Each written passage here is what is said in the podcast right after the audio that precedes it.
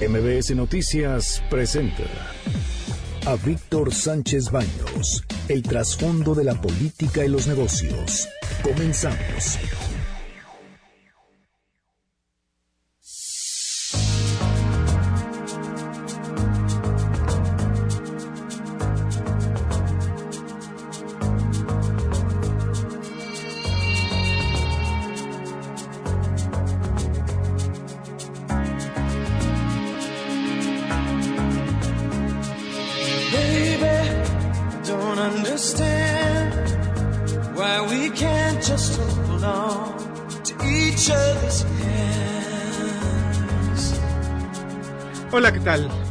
Con mucho afecto. Muy buenas noches. Soy Víctor Sánchez Baños desde la Ciudad de México para toda la República Mexicana a través de las frecuencias de MBS Radio. En la Ciudad de México está en la 102.5 de FM.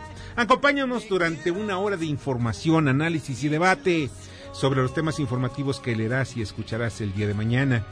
Juntos analizaremos y discutiremos los asuntos de poder y dinero que impactaron al país y al mundo en el transcurso del día.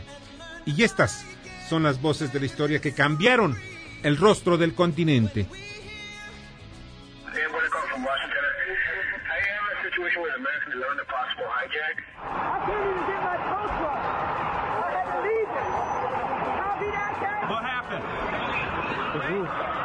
Something caved in.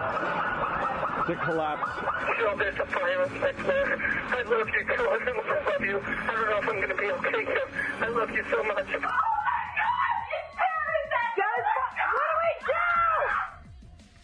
Y es precisamente esta la voz de la historia, el 11 de septiembre del 2001 nos levantaron, se levantaron algunos, nosotros ya estábamos trabajando. Antonio Caso Quiroz, ¿cómo estás? Muy buenas Muy noches. bien, ¿cómo estás? Bernardo Sebastián. Muy buenas noches a todos. Carmen Delgadillo. Buenas noches a todos. ¿cómo Aquella están? ocasión trabajamos juntos en una estación de radio, eh, Toño Castro Quiroz y yo, y alrededor como de las 7 y 20 Sí. le, le dije yo a la, a la productora, le dije, oye, acaba de chocar un avión contra las Torres Gemelas y el conductor dijo, no, ¿cómo crees? ¿Cómo vas? ¿Cómo se te ocurre decir que va a chocar un avión a las Torres Gemelas? En Nueva York Nueva es la máxima seguridad. Pues, hay- pues chocó, le dije. Y además, déjame ver. Entonces, en ese momento, por azares del destino de inmediato, pusimos la televisión en CNN. Y pues vimos cómo ya estaba el edificio, una de las dos torres estaba en llamas. De ahí en adelante empezó todo lo que fue el Dia Crucis informativo, que ese, ese lo tuvimos minuto a minuto, incluso instantes. Terminamos hasta la tarde ese día, me acuerdo. Ese terminamos a las 2 de la tarde eh, transmitiendo en vivo y después eh, tuvimos una reunión hasta que ya en la noche ya quisimos descansar porque estábamos ya como loquitos. Ah, porque regresamos a otra emisión en la tarde. Pero en fin, todo eso, eso pasó un- el 11 de septiembre del 2001. Pero esto cambió. La cara, las actividades e incluso aquello que nosotros veíamos como cotidiano llegar a un aeropuerto, nosotros nu- nunca nos quitábamos los zapatos, las nuevas generaciones, aquellos que llegan muy jovencitos, ya saben lo que es quitarse los zapatos en los aeropuertos. El cinturón. El cinturón. Es más, si de pronto este, no, te, no sacaste la cartera del bolsillo, tienes que ponerla en una, en una, este, en una ban- bandeja. Bueno, todo. se cambió todo, incluso anteriormente se podía transportar eh, químicos, lociones, uno salía, uno salía del duty free con su montón de cosas y podía subirse al avión. Hoy en día no puedes salir del duty free, tienes que pedir que te las entreguen en el avión, si no no las subes y lo que pagaste lo pierdes. Y el piloto llevaba abierta su puertita. Ah, eso sí. Podías ver. Bueno, Sí, también los pilotos hacían su agosto haciendo sus viajes falluqueros. Otras veces también. Fíjate que entre otras cosas eso cambió el rostro y las y las costumbres de viajar en el mundo occidental. Bueno, es más en todo el mundo, porque también se aplicaron, se aplican actualmente en Asia, en Rusia, por ejemplo. Si tú viajas a Rusia, lo mismo las mismas medidas de seguridad. Todo el mundo se transformó. Y una cosa que yo les dije, incluso se lo dije, se los dije a ustedes, les dije, oye, yo sé que eh, se sabía ya que Osama Bin Laden había sido el arquitecto de este atentado. Y lo comentamos y de pronto decían con muchos, sí, como con duda. Digo, es más, él se encuentra, salió a Pakistán, de acuerdo a las noticias que estaban surgiendo en ese momento y de algunos datos que sacábamos con algunos amigos, dice, está volando la familia de Osama Bin Laden a Pakistán. Y, y me acuerdo que una semana antes, uno de los de Osama Bin Laden había puesto bombas en el sótano de una Claro. de las Torres Gemelas. Esta fue la historia, de verdad. Es una historia que transformó el mundo y Ya nos transformó todos. También son 18 años, ¿eh? No se les olvide. Casi nada. Bueno. También el 11 de septiembre ocurrió un golpe de Estado en Chile. Salvador Allende, el socialista Salvador Allende, sufrió un golpe de Estado motivado por Henry Kissinger y pues se suicidó precisamente ante el ataque de Augusto, de Augusto Pinochet. Esta será seguramente la última oportunidad en que me pueda dirigir a ustedes. La Fuerza Aérea torres de Radio Portales y Radio Corporación. Mis palabras no tienen amargura sino decepción y serán ellas el castigo moral para los que han traicionado el juramento. Era un gran orador, yo lo admiraba muchísimo. Una gran este, madurez mental. Fíjate que sí, e- era un socialista convencido. O sea, porque mira, hay socialistas que son mira, socialistas que son inventados, otros que son acomodaticios, otros que se dicen que son socialistas, en fin. Pero alguien que sabía perfectamente lo que era el socialismo era Salvador Allende. O sea, la teoría de la, de, de la filosofía socialista. ¿Por qué? Porque hay filosofías de hasta fascistas ahí, ¿no? Pero el golpe llega en un momento crítico donde se estaba reconfigurando la geopolítica de América Latina, donde ya habían venido desde los 60 los golpes de Estado en Centroamérica, donde, donde, por ejemplo en Guatemala En habían Guatemala hecho toda una, sí, particularmente era nuestro vecino, pero nosotros formamos parte de toda esa estrategia de Estados Unidos en la geopolítica y llegaban presidentes como Gustavo Díaz Ordaz, Adolfo López Mateos o incluso Luis Echeverría, que era de izquierda y que había formado un eje hasta Carlos Andrés Pérez en Venezuela, otro socialista, que eran socialistas advenedizos, aquellos que no tenían ni idea. En cambio, Salvador Allende era un auténtico peligro, de verdad, era un auténtico peligro de los No de, veras. si peligro. Te voy a decir por qué. sí. Era auténtico desde Sí, el punto de vista filosófico y desde el punto de vista... porque era peligro porque ya estaba en, la, en el proceso de, de quitar, de privatizar, no privatizar, sino estatizar muchas de las empresas. Era la dictadura del proletariado, Pues acuérdate. eso, sí, pues, eso fue lo que provocó también pues ese golpe de Estado. Y pues hay más. Ahora vamos con Tatiana Cloutier, que pues es una diputada muy cercana, por cierto, escuchen muy bien, es una diputada muy cercana al segundo círculo de Andrés Manuel López Obrador. Parecía que veníamos a ser tomados por un comando a mano armada, o sea, que iban a, fumigarnos con un este antrax. O sea, fue una irresponsabilidad, y esto dicho desde mi persona, y esto abre la puerta a preguntarnos si hay capacidad o no para asumir responsabilidades de esta naturaleza por parte de quien asume la mesa directiva. Y la respuesta, pues, de la presidenta de la mesa directiva, Laura Rojas. Yo no voy a entrar en ningún diálogo con ningún diputado. Ahora yo represento la unidad de la Cámara de Diputados. Por supuesto no comparto las declaraciones de la diputada Tatiana Cloutier, pero pues no le voy a responder. Me merece todo mi respeto exactamente igual que cualquier otro de los diputados. Pues algo muy raro, ¿no? Porque si ya está enfrentándose precisamente a, a Tatiana con ella, pues la mejor manera de responderle, esto fue un asunto que convenimos todo el resto de los, de los, los presidentes de las fracciones parlamentarias. Ella no se manda sola, la verdad. Y eso es lo que debía haber dejado clara, pero pues en fin, quiso cuidarse porque sabe que Tatiana es muy poderosa dentro de la Cámara. Pero el presidente estuvo de acuerdo. No, esa decisión, ocurriera. no, no, no, no. La, la decisión de, la, de, de- de sacar a la gente que estaba bloqueando la Cámara de Diputados no fue una decisión presidencial, fue una decisión de la Cámara de Diputados, eso sí me consta. Y el líder de la fracción del PAN en el Senado, Mauricio Curi, habla de política recaudatoria. Estoy agraviado que este gobierno de Morena le diga a los delincuentes de adeveras, oye, perdóname, piensa en tu jefecita, piensa en tu mamacita Fuchi, pobrecito, ayúdanos, y que a los empresarios, a los que producen en este país, que son los que dan empleo, que son los que ayudan a la clase media, que este gobierno quiere extinguirlo, a ese le sigues apretando. No te pones duro con Trump, no te pones duro con los delincuentes, pero ¿qué tal con los contribuyentes? Y la respuesta de Margarita Ríos Farjat, directora del SAT. ¿Qué es terrorismo fiscal? O sea, también es una frase que nos, gusta decir y jugar con ella, ¿no? Yo diría, no hay terrorismo fiscal, hay consecuencias a las acciones que se tomen. A lo mejor se ve así también porque vengas de alguna etapa en la que estaba muy relajado eh, la materia de procuración de justicia en materia fiscal. Este, puedo entender a lo que se refiere, o sea, a ver si es una metáfora de cuando se tiene un fisco más agresivo. Sin embargo, yo lo llamaría, no es, no es terrorismo fiscal, es consecuencia de actos, ¿no? Por eso la economía no crece, señora.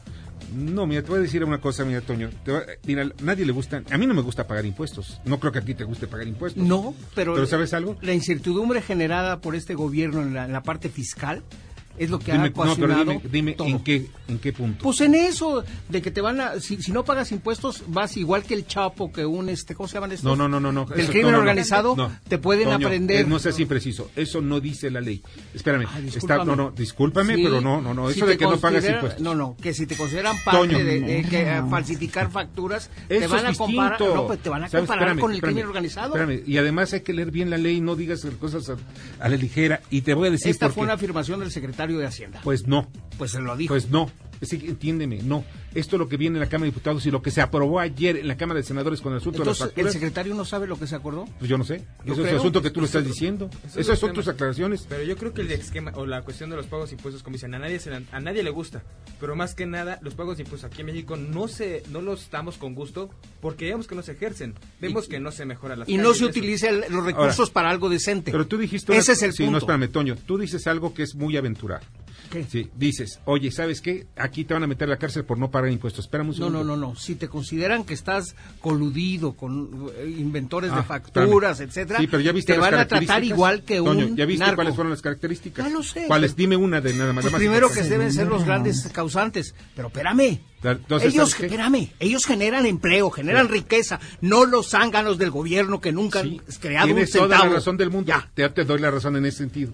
Pero una cosa no te doy la razón. Es que no todos, no todos, solo bien, no todos son gente, eh, ¿qué te voy a decir? Los, todos los empresarios que gente decente. Inmorales. No, gente decente. No, porque sí. hay algunos Arriesgan. que sí se- no, no, los que arriesgan, ¿sabes qué? Mi respeto. Todos arriesgamos. No, no, espérame, espérame. Hay gente que está metiéndose en las factureras y son las que se están robando. Están evadiendo más de 500 mil millones de pesos anuales, entiéndeme. 500 mil millones de pesos anuales a través de un resquicio que le da la ley. Ahí es donde se tiene que cambiar la ley. y no, no estoy de acuerdo contigo en que no deben meterse a la cárcel. ¿Por qué? Porque lo primero que se debe de hacer es transformar la ley para que se aplique adecuadamente. No convertir en delincuentes, porque puede haber la duda de que puedas convertir en delincuentes a un empresario que sea decente. Pero van contra no los grandes contribuyentes. No, Toño. Sí, los que No. ga- pagan más de 16 millones. Toño, no van contra nadie, no sea por favor, no, no, no. Eh, Si, si ellos Dime, dime, ¿dónde les está encuentran escrito? una factura, eh, eh, pon tú que tú tienes uh, en tu empresa un, ¿cómo se llama? Un, un- un outsourcing que te hace la limpieza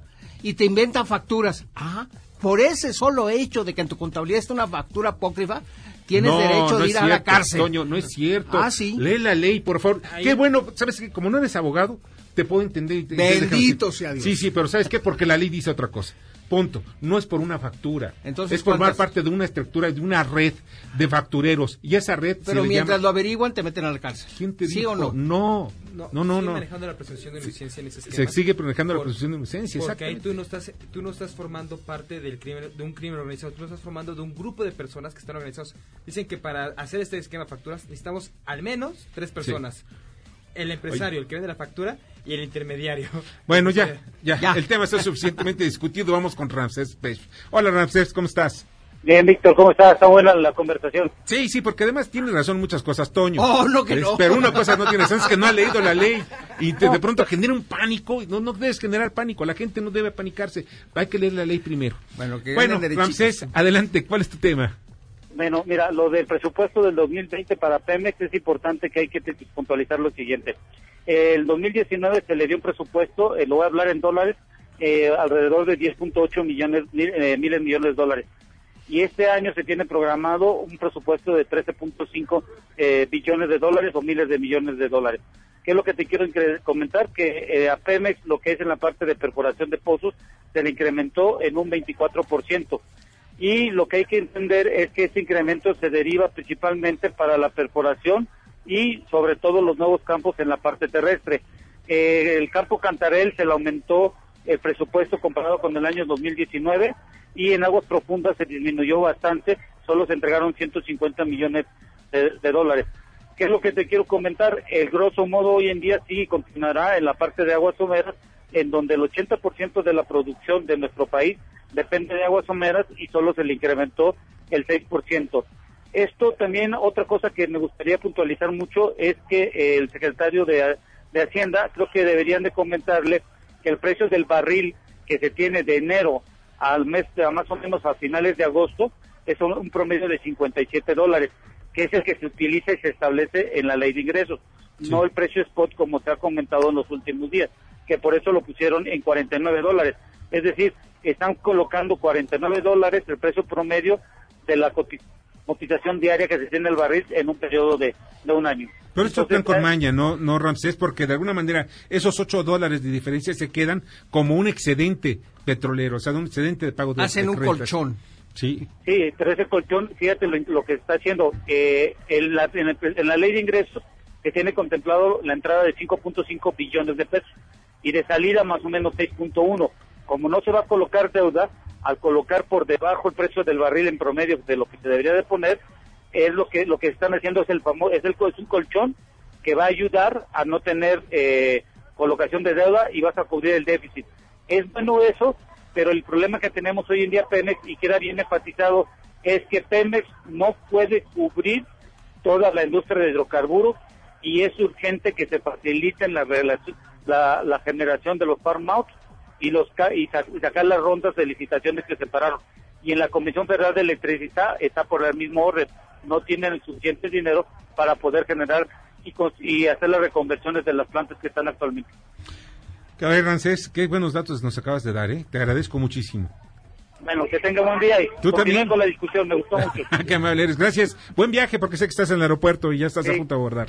Pásala muy Gracias, bien. Ramsés Pech. Y nosotros vamos a unos mensajes y regresamos. Escuchas a Víctor Sánchez Baños. Vamos a una pausa y continuamos. Víctor Sánchez Baños en MBS Noticias. Continuamos. Ahora vamos con el dato útil.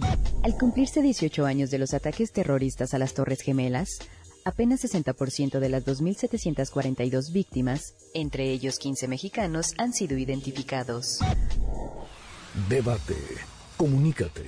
Da tus opiniones a Víctor Sánchez Baños en MBS. Teléfono en cabina 5566 1025. Muchas gracias que continúen con nosotros, les agradezco muchísimo y pues vamos al resumen informativo, Carmen, porque la discusión con Toño nos ganó, nos ganó el tiempo, no nos ganó la discusión, pero nos ganó el tiempo. Conversan AMLO y Trump. En sus redes sociales, López Obrador habló por- dijo que habló por teléfono con el presidente de Estados Unidos. Le dijo que se reafirmó la voluntad de mantener una relación de amistad y cooperación entre nuestros pueblos y gobiernos. AMLO estuvo acompañado por el canciller Marcelo Ebrard y una intérprete. Inyectan 5 mil millones de dólares a Pemex. También se hará una nueva emisión para refinanciar su deuda y un intercambio de bonos para suavizar el perfil de vencimientos. Moody's mantiene perspectiva negativa. A pesar de la inyección de recursos a Pemex, la calificadora dijo que una mejora es improbable debido al débil desempeño operativo de la petrolera estatal mexicana. Décima caída al hilo de la actividad in- industrial. Bajó 2.8% en comparación anual, según informó el INEGI. La actividad constructora tuvo su contracción más pronunciada en los últimos seis meses, con 9.1%. ¿Y ahora qué dijo el Consejo Mexicano de Hombres de, Ne- de Mexicano de Negocios? Porque ya no es de hombres de negocios, es de negocios. Eh, Antonio del Valle Perochena consideró que lo que se ha hecho hasta ahora es positivo en tema de las factureras. Canaco se engalla. José Manuel López Campos demandó piso parejo y que se tomen cartas contra el comercio informal. Los cuadr- 43 podrían estar en Guerrero. ¿Estarán vivos? Afirmó el subsecretario de Derechos Humanos Alejandro Encinas. Dijo que revisan todas las líneas de investigación. Padres de los normalistas se reunieron con el presidente López Obrador, quien reafirmó su compromiso de encontrar a los jóvenes. Curi pide cambiarle el nombre a Morena. El coordinador del PAN en el Senado dijo que debería llamarse Movimiento Reeleccionista Nacional después de la ley Bonilla y la maniobra para quedarse con la presidencia de la mesa directiva de la Cámara de Diputados. Y los militantes de Morena no quieren encuesta. Para la elección de su nueva dirigencia, el Foro Nacional de Militantes de Morena pidió observadores electorales y cazamapaches. El CIEP alerta sobre pensiones. Alejandra Macías Sánchez, del Centro de Investigación Económica Presupuestaria, indicó que tan solo el pago de pensiones superará la recaudación del IVA en 2020. Y clausuran nueve gasolinerías en Nuevo Laredo. se negaron a vender combustible a fuerzas policiales, informó la Profeco. Es algo terrible lo que está pasando precisamente allá en Tamaulipas. ¿Por qué? Porque hay una amenaza en contra de los gasolineros que le den, le vendan o le entreguen gasolina a la policía o las Fuerzas Armadas. Y una nota importante, en estos momentos acaban de abrir las compuertas de la presa La Boca, allá en Nuevo León, con agua ya acaba de alertar, se tomaron todas las medidas necesarias para eh, pues llevar a sitios completamente seguros a los habitantes de la zona donde podría estar inundado. Esto derivado de las, de las lluvias por la tormenta tropical Fernand y con base en el pronóstico meteorológico de los próximos días donde se espera también lluvias con fuertes chubascos. Esto afecta eh, allá en el estado de Nuevo León. Y pues le agradezco muchísimo, ya está con nosotros, de verdad, Alejandro Armenta, presidente de la Comisión de Hacienda de la Cámara de Senadores. ¿Cómo estás, Alejandro? Víctor, buenas noches, gracias a MBS Noticias, a todos sus colaboradores, buenas noches. a gracias a ti que estás con nosotros. Estoy a tus órdenes. Oye, fíjate que ayer se aprobó una ley sobre el asunto de las facturas y de las empresas que se dedican ilícitamente a generar o imprimir facturas y venderlas a algunos contribuyentes. Toño Castro hace unos minutos tuvimos una discusión al aire y me decía de que es una manera para perseguir a los empresarios. ¿Tú qué opinas al respecto? No, no ese es el espíritu. Nuestro país ha venido sufriendo dos flagelos fundamentales, corrupción e impunidad. La corrupción nos cuesta, le cuesta a los mexicanos un billón de pesos la corrupción. Esta ley es una respuesta a lo que vino sucediendo desde el 2014 al 2019, cuando desde el gobierno se alentó, se alentó la construcción, la, el desarrollo de prácticamente 8 mil empresas, más de 8 mil empresas que se crearon y que emitieron cerca de 9 millones de facturas. 9 millones. 9 millones de facturas es un, es un tema escandaloso, pero más escandaloso es que esas 9 millones de facturas ampararon ampararon un monto de operaciones por 1.6 billones de pesos. ¿Cuánto es 1.6 billones de pesos? Son una tercera parte del presupuesto de este año, que es de 6.1 billones. Así es. ¿Cuánto representa esto en evasión fiscal? 354 mil millones de pesos. ¿Cuánto es 354 mil millones de pesos? Son siete años el costo que tenemos para tener la Guardia Nacional en el país, en todo el país. Siete años de la Guardia Nacional, tan solo en esto. Claro. Sin contar el saqueo en Pemex, sin contar las condonaciones que el presidente de la República en turno hacía de manera discrecional a sus cuates, a sus amigos o a los que servía en turno el presidente de la República. Entonces, es un tema que está mandatado porque ¿cuál debe ser el principio de la justicia tributaria? El que paga más, el que gana más, el que gana más paga más, el que gana menos paga menos. No hay nuevos incrementos a los impuestos, no hay incrementos a los impuestos, no hay nuevos impuestos. El país necesita desarrollo, necesitamos recuperar la soberanía energética, la soberanía alimentaria, necesitamos desarrollar y diversificar nuestra economía, pero entonces necesitamos más ingresos. Somos el país que menos recauda de la OSD. Somos el peor país en recaudación y hay una enorme corrupción y una enorme impunidad. Por eso es que esta ley no es contra las empresas. ¿A quién, quién, quién es una empresa fantasma? Aunque en el concepto no existe. Una empresa que tiene contrabando, que vende contrabando, utiliza una empresa fantasma y factura.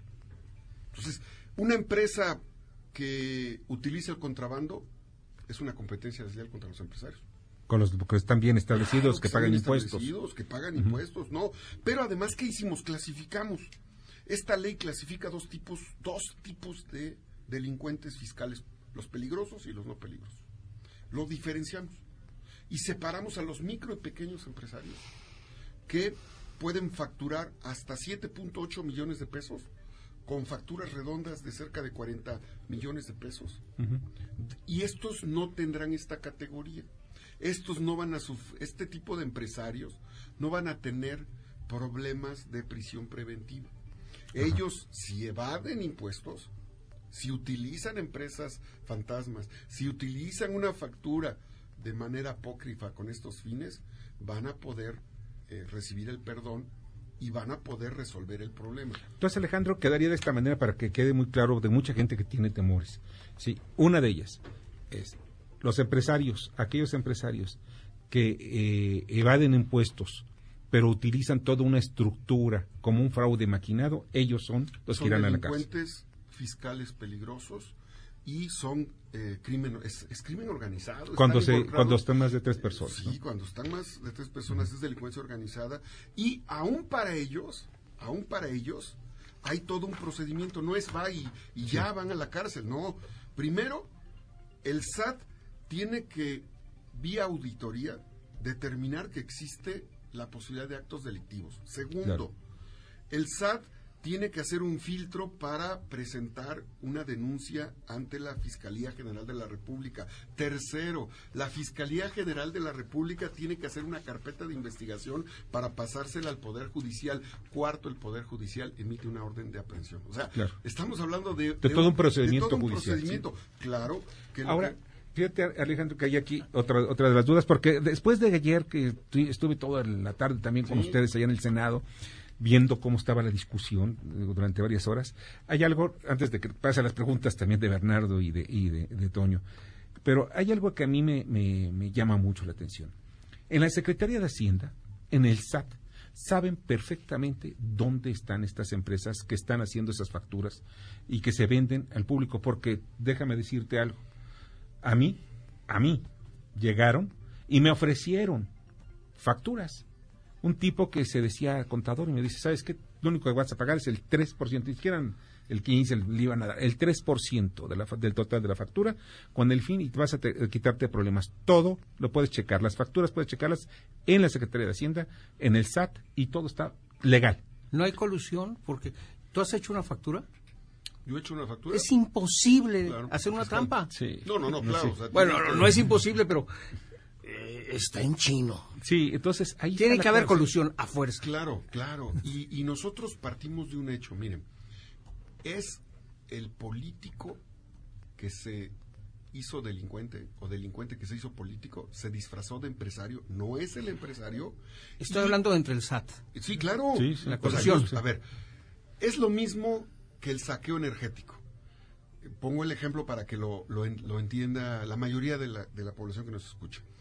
El gobierno decía que el saqueo energético era por el guachicoleo. El guachicoleo en los ductos equivale al 10% del saqueo total. ¿Saben dónde estaba el guachicoleo?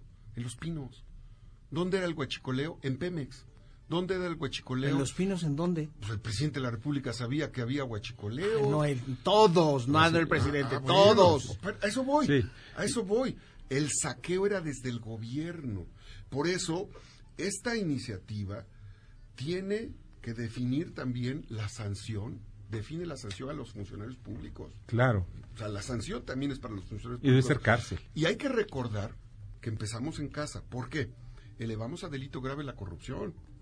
Es decir, el funcionario público, sea de Hacienda, sea de el SAT, sea de Pemex, que cometa un acto de corrupción, va a la cárcel. Pero Alejandro, ¿cómo ven una reforma fiscal? La clave de una reforma fiscal hoy en día en Estados Unidos, Irlanda, Noruega, Suecia, es reducir el impuesto al capital para generar empleos. Sí, pero eso no Y le deducirlo. al Senado. No, Espérame. espérame, espérame. Entonces la reforma fiscal va a ser no pagar impuestos. Esa es la clave. O sea, el gobierno toma dinero de la economía para otras cosas, pero, Pero- se lo quita a la economía. Bernardo Sebastián. Mira, yo creo que también hay que ser muy justos con esto de lo- todo el dinero que piensan que van a poder rescatar porque hoy está perdido, debería estar etiquetado una vez, o sea, ¿qué se va a hacer con esos recursos? Y también, pues muchas veces se le ha dado privilegio a la Secretaría de Hacienda dándola como que ellos son juez y parte. Ellos pueden hacerte un juicio, ellos pueden congelar tu- tus cuentas, ellos pueden pueden hacer que tu empresa, siendo una empresa completamente pues lícita, se pueda ver como una empresa pues sucia, una empresa chueca, una empresa de lavado. ¿Qué es lo que van a hacer? Por ejemplo, hablabas del cochicoleo también de la CFE. O sea, si ahora con la investigación que se está haciendo a, a este Manuel Bartlett saliera de que él tiene alguna algún acto de corrupción, ¿qué se haría con él? Porque dices que se tiene que empezar con los de casa. Claro. Eh, ayer en la presentación que yo hice a la, en la iniciativa en el Pleno, comenté, guachicoleros fiscales, presupuestales o energéticos de Morena, del PRI, del PAN, los que gobiernan de cualquier partido político, la ley va contra todos, la ley no te distingue. Así es que qué bueno que lo estamos presentando nosotros. México es el primer país en impunidad en América Latina. En impunidad, es decir, no se castigan los delitos. Eso es cierto. Y, y- y perdemos un billón de pesos al año, un billón.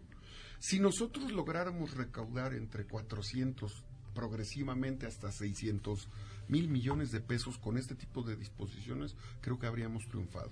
¿Qué está pasando? Miren, y si se puede, ¿eh?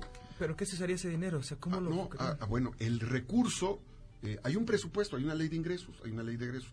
Este año, el conjunto de ingresos, derechos, productos, aprovechamientos y el financiamiento externo nos representan 6.1 billones de pesos, 6.1, 6.1. El egreso es igual, 6.1. Pero el egreso está clasificado en partidas presupuestales. Eh, lo que estaba pasando, lo que pasó en el sexenio anterior y en el anterior, es que los presupuestos de ingresos eran a la baja. Y cuando terminaba el año, había ingresos extraordinarios. Es decir, yo, yo hice un estudio como diputado federal, miembro de la Comisión de Hacienda en la legislatura anterior. Yo hice un estudio donde hubo cerca de 2 billones de pesos de recursos extraordinarios que tuvo el gobierno en seis años. ¿Y saben a dónde enviaron esos recursos? a los estados para fideicomisos públicos. ¿Por qué a fideicomisos públicos? Porque en los fideicomisos públicos no hay transparencia, no hay rendición de cuenta y es discrecional. Están haciendo lo mismo con el precio del petróleo en el presupuesto. El precio del petróleo, según Sí, las lo estaban poniendo muy por abajo de lo que está el mercado. No, pero eso lo hice también, lo hacía desde tu, de tu cuñado. Me lo estoy Cedillo. ahorita, No, sí. no, es porque mira, esto lo tienen, lo tienen, y lo tienen como colchón. Déjame decírtelo por qué, porque eso lo sé muy bien. Lo tienen como colchón y lo ha utilizado desde Ernesto Cedillo. 8 dólares por barril. No, no, lo tenían hasta de 15, 20 dólares. Cuando estaba en 100 dólares, ¿cuánto ponían? ¿60 dólares? ¿40 dólares? 55 dólares el barril. Si ustedes revisan el documento que se presentó el domingo, yo lo tuve, el domingo, los criterios de política económica, ustedes van a ver que el precio del barril se está estimando en 55 dólares el barril. Que el año pasado, que, que dejó el presupuesto Enrique Peña Nieto, fue de 50 dólares el barril. Pero el precio del barril ahorita está mucho Bueno, más alto. haciendo un poquito de memoria, estamos hablando hoy precisamente del 11 de septiembre del 2001. Sí. En ese entonces... Del un- 2019. des- no, 2001. No, la está hablando de las Torres Gemelas. Ah, ok, en ese entonces el precio del barril estaba... Sí, ya se va por otro lado. No, el, el precio del Me barril estaba sacaste de aproximadamente- onda. Gacho. No seas así. Dime agua. Por eso entonces el precio de barril está entre los 80 dólares. Después de ese acto, después de ese acto terrorista, esa misma tarde el precio de barril se fue hasta los 90 dólares. Y ese mismo año vimos que el precio de barril se fue hasta los 120 dólares. Queremos pensar, en ese entonces tuvieron un gran colchón, o sea, tuvieron mucho ingreso petrolero. Todo eso, ¿qué pasó? Podemos culpar a Fox, podemos culpar a Calderón, pero siempre se ha manejado el precio del petróleo a la baja y se han tenido pues excedentes petroleros. Y se los gastaron. Qué Bueno, qué bueno ya que comentas perdieron. eso, porque durante 30 años se desmanteló las seis refinerías y no se invirtieron recursos. Pasamos de ser un país productor de petróleo a importador de petróleo. Es que no es negocio refinar hoy, petróleo. hoy, hoy debo decirles, hoy debo decirles que Japón, que no tiene una gota de petróleo en, el, en, el- su territorio, sigue construyendo refinerías. Y hoy debo decirles que hay que invertir en energía renovable, pero tenemos que seguir, tenemos que consolidar la soberanía energética. México es un país que debe dejar de importar gasolina. Estamos invirtiendo 50 mil millones de pesos en modernizar las seis refinerías y otros 50 mil millones de pesos en dos bocas.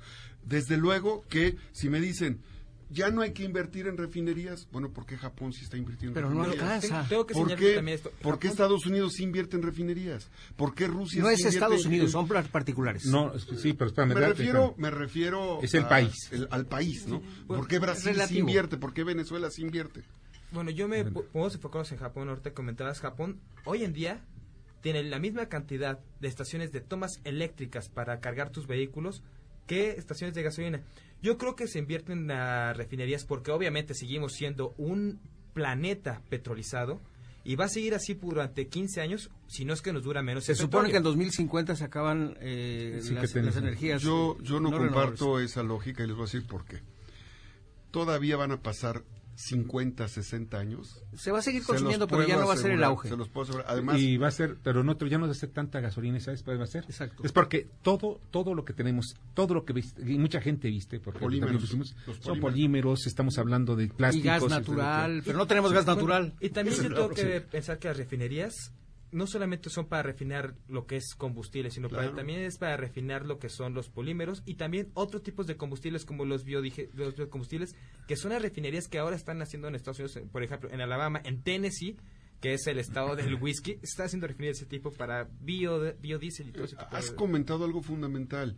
Eh, cree, es, una, es un falso debate pensar que en las refinerías se produce solo gasolina. Hay más de 150 eh, productos, subproductos de petroquímica secundaria y terciaria que representan todo lo que usamos para la actividad económica comercial que tenemos. Así es que se necesitan refinerías para la industria, para el sector secundario, para el sector terciario de la economía. Así es que no, no es un tema de gasolinas, es un tema de desarrollo, de tecnología. Necesitamos soberanía energética y soberanía alimentaria. Entonces, es como decir, ah, bueno, pues entonces sigamos importando maíz.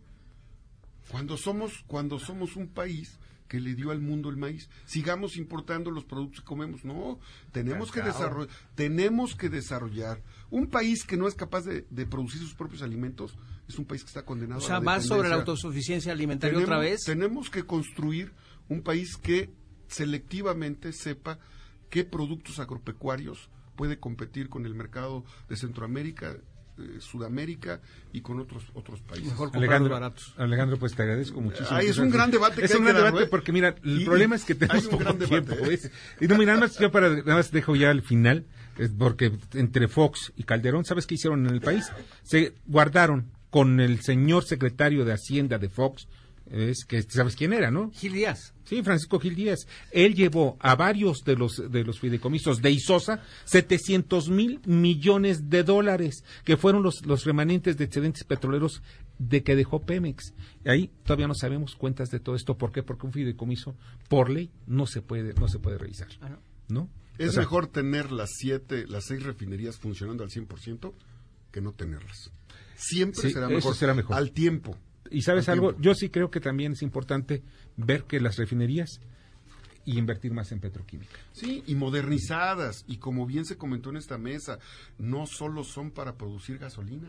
No, no, no, no. Petroquímica y la petroquímica es fundamental. Es. Ahí es donde tenemos que fijar los ojos. La gasolina, No, es que la petroquímica depende del gas natural y no tenemos gas natural. bueno, es está- pero lo estamos importando. Y sabes que ya tenemos contratos muy importantes con los gringos que lo están mejor importa petroquímicos, déjate de rollo. Muchas gracias, Alejandro. Alejandro Gracias a Armenta. ustedes, de Sí. verdad. Es una, un honor estar con ustedes. Gracias. Estoy en las redes sociales, en el Face en Alejandro Armenta y en el Twitter en Instagram en arroba Armenta conmigo. Estoy con ustedes con información específica de todos estos temas que están pasando. Hoy estuvo el auditor superior de Hacienda. Hay un tema fundamental que quiero que me invites. Vamos a discutir la ley de disciplina financiera en estados y municipios. ¿Te parece bien la próxima Es semana? un tema muy importante. Ya. Porque nos han engañado enormemente sobre la deuda en los estados y los municipios. Eso es muy cierto. Sí, la verdad, ya estamos pagando unos in- intereses brutales. Es. Alejandro, ¿estamos para la próxima semana en ese Puesto tema? firme ¿Sí? contigo siempre. Ya, hermano, muchas gracias. Vamos a los mensajes y regresamos. Escuchas a Víctor Sánchez Baños. Vamos a una pausa y continuamos. Víctor Sánchez Baños en MBS Noticias. Continuamos. Ya regresamos con el dato inútil.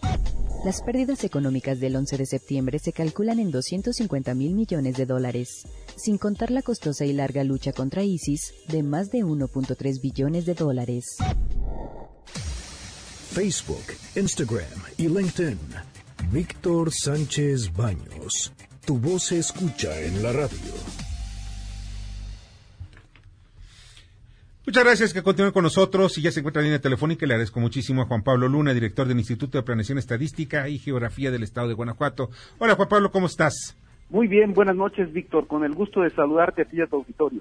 Oye, es un tema que a mí me llamó la atención desde que lo vi, me lo, me lo comentaron, sobre Guadalupe, Guadalupe, perdón, bueno, porque ahorita me acordé de un, de un asunto. Guanajuato impulsa el modelo económico de desarrollo de Singapur, Alemania y Francia. A ver cómo está eso, porque pues ya, son tres economías muy, muy, muy organizadas, ¿eh? Sin duda, sin duda. Mira, el gobernador Diego Siné Rodríguez Vallejo eh, tiene muy claro que necesitamos evolucionar hacia un modelo de desarrollo que nos asegure dos cosas. Primero, mantener la estabilidad social, que es la que genera confianza, y que para ello necesitamos eh, modificar nuestros procesos de planeación para asegurar un desarrollo más incluyente, más equitativo y que mejore las condiciones de vida. Como tú sabes, en Guanajuato tenemos una experiencia buena, dado que en materia de planeación, dado que prácticamente desde principios de los 90 hasta la fecha hemos tenido y sostenido procesos de planeación a largo plazo y que ahora sabemos y estamos conscientes que necesitamos evolucionar para convertir ese crecimiento económico en un desarrollo más incluyente. Y para eso, pues queremos aprender de los mejores. Nosotros tenemos convenios con eh, Francia, en- de la comunidad de Burdeos, con Alemania estamos también generando uno y con Singapur hemos estado cerrando un proceso de asistencia técnica y asesoría para una planeación con su modelo que tienen. Más una experiencia importante que tenemos en Guanajuato en términos de participación ciudadana. Entonces queremos mejorar nuestro modelo para poder escalar a esos niveles de desarrollo que se requieren. Y es un modelo de planeación, más bien es un proceso, hay que eh, aclararlo, es un proceso que queremos mejorar, porque sabemos que los cimientos para lograr ese desarrollo al que aspiramos eh, tiene como dos componentes importantes. Primero, necesitamos liderazgos políticos totalmente comprometidos con las nuevas realidades.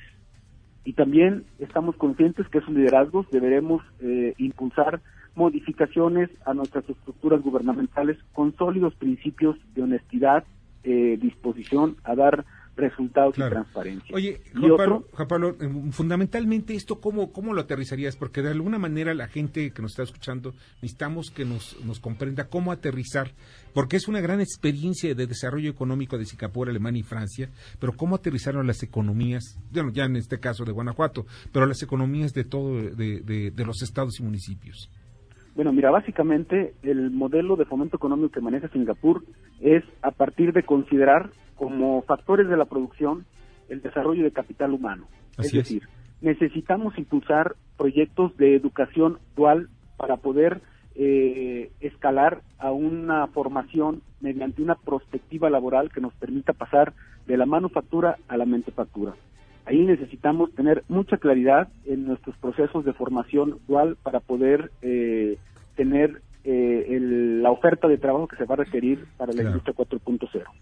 Otra situación con la que debemos aterrizarlo es considerar al territorio como un factor de producción. Necesitamos mejorar nuestros procesos de planeación y de rentabilidad del suelo para poder, a través del desarrollo de infraestructura y del desarrollo de las comunidades mediante clústeres, eh, generar estos esquemas para poder eh, atraer al capital, pero sobre todo eh, generar condiciones para esta cultura de emprendimiento que requerimos. Y estamos focalizándonos básicamente en el sector turismo, comercio Claro. y el desarrollo de empresas locales. Ahora, hay algo que tenemos que mencionar. Sí, dime, Juan Eh. Lo que pasa es que te pido sorte que sea muy breve porque ya nos estamos yendo, ¿eh? Por favor. Sí, el entorno favorable para los negocios requerimos de mejorar nuestras condiciones de seguridad y nuestros procesos judiciales. Eso es muy importante, la cuestión judicial, todo lo que tenga que ver con las leyes, el Estado de Derecho. Y de verdad, Guanajuato es un Estado de excepción, es uno de los mejores, de los estados en, en el país, es el Estado que lleva el mejor desarrollo económico y pues Diego Sinué Rodríguez ha hecho muy, muy buena chamba y pues lleva una buena, una buena este, carga político eh, financiera que está llevando a buen puerto al Estado. Oye, Juan Pablo, de verdad te agradezco muchísimo que hayas estado con nosotros.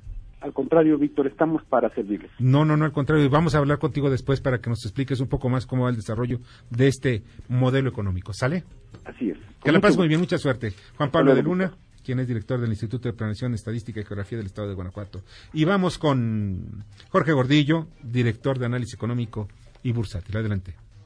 Gracias, Víctor. Aquí mis comentarios del día de hoy. En una sesión de altibajos, los mercados financieros en México concluyeron con ligeras variaciones en terreno mixto, ganancias en la bolsa de valores y una depreciación en el peso.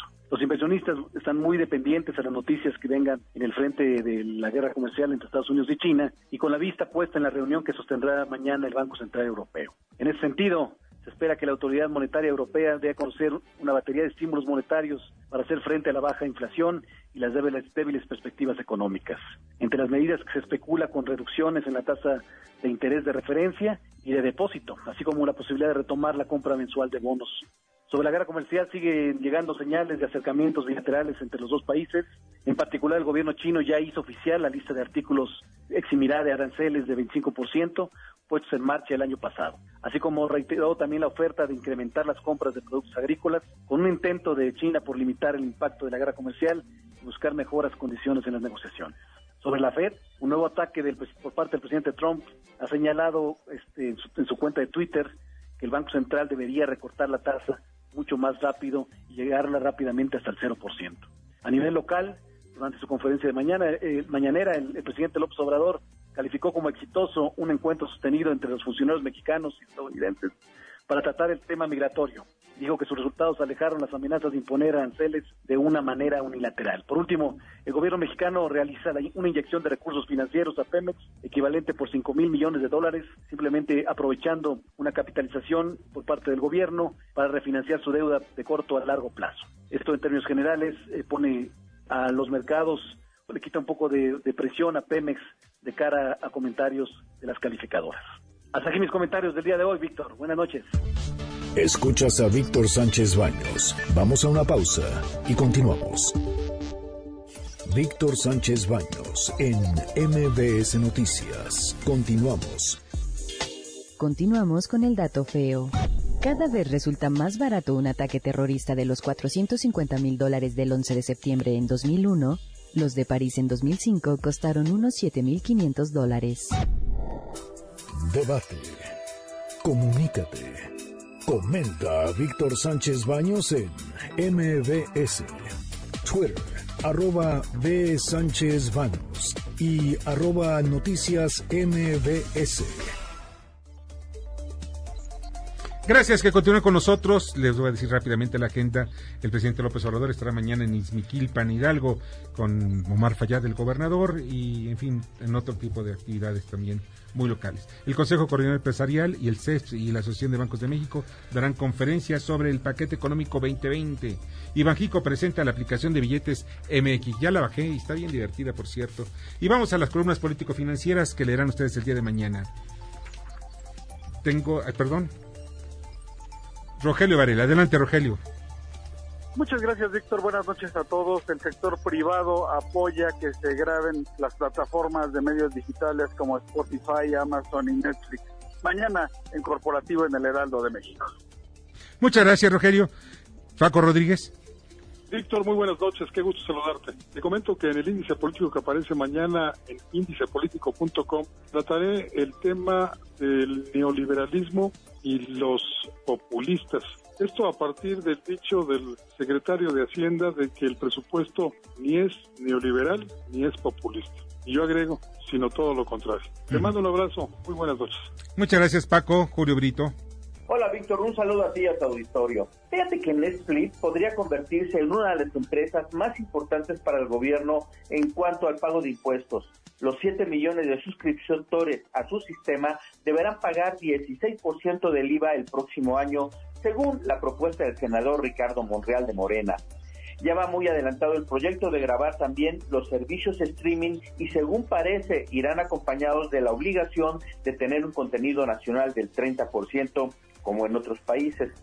De esto y más lo comento en mi columna Riesgos y Rendimientos que se publicará mañana en el periódico La Crónica de hoy.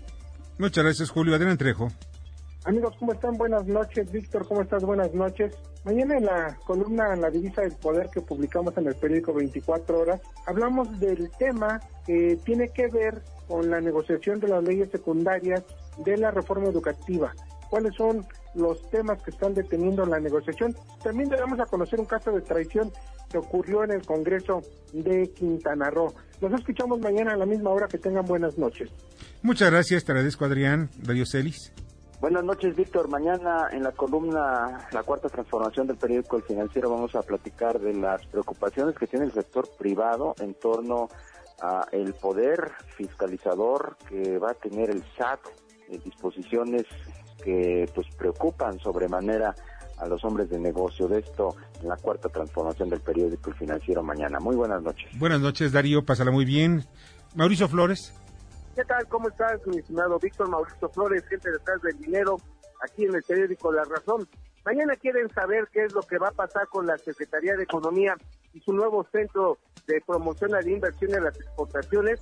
Pues no me lo van a creer, se están saboteando desde adentro. Quieren saber el nombre de los funcionarios que están saboteando el esfuerzo de la secretaria del ramo. Mañana léanlo, gente detrás del dinero, en La Razón. Muchas gracias, Mauricio, te agradezco muchísimo. Y pueden leerme mañana en el diario Imagen, así como Cuadratín y Eje Central, el Congreso Hormiguero de Políticos y Empresarios. Todos están ahorita tratando de conseguir un poquito más de dinero en el Congreso. Los refresqueros, galleteros, impuestos especiales, en fin, todo lo que hay alrededor de ello, están haciendo fila en las oficinas de los diputados. Y en los olvidados de la masacre del 9 de, del 26 de septiembre del 2000, de 2014, en donde pues nada más se recuerda a los 43 de Ayotzinapa, son los el equipo de fútbol de unos jóvenes entre 14 y 16 años que fueron también asesinados por aquellos grupos que buscaban droga en los autobuses. Bueno, ya se encuentra con nosotros y le agradezco muchísimo, Esther. Esther, ¿cómo estás? Bien, Víctor, ¿cómo estás? Buenas noches a ti y al auditorio. Con los negocios del futuro. ¿Qué nos Sí, hoy? vamos a hablar hoy rápidamente de tecnología y de transporte público. Un aviso para los 105 mil taxistas del transporte público de la Ciudad de México. El día de ayer, 10 de septiembre, cerró la aplicación eh, Mi Taxi, exactamente para el tema de que tenían que registrarse para poder tener el botón de pánico, registrar sus datos, tanto usuarios como los eh, transportistas, los que son los eh, que nos brindan el servicio del transporte público. El INVEA anunció que a partir del día de hoy, Víctor, va a empezar a hacer retenes.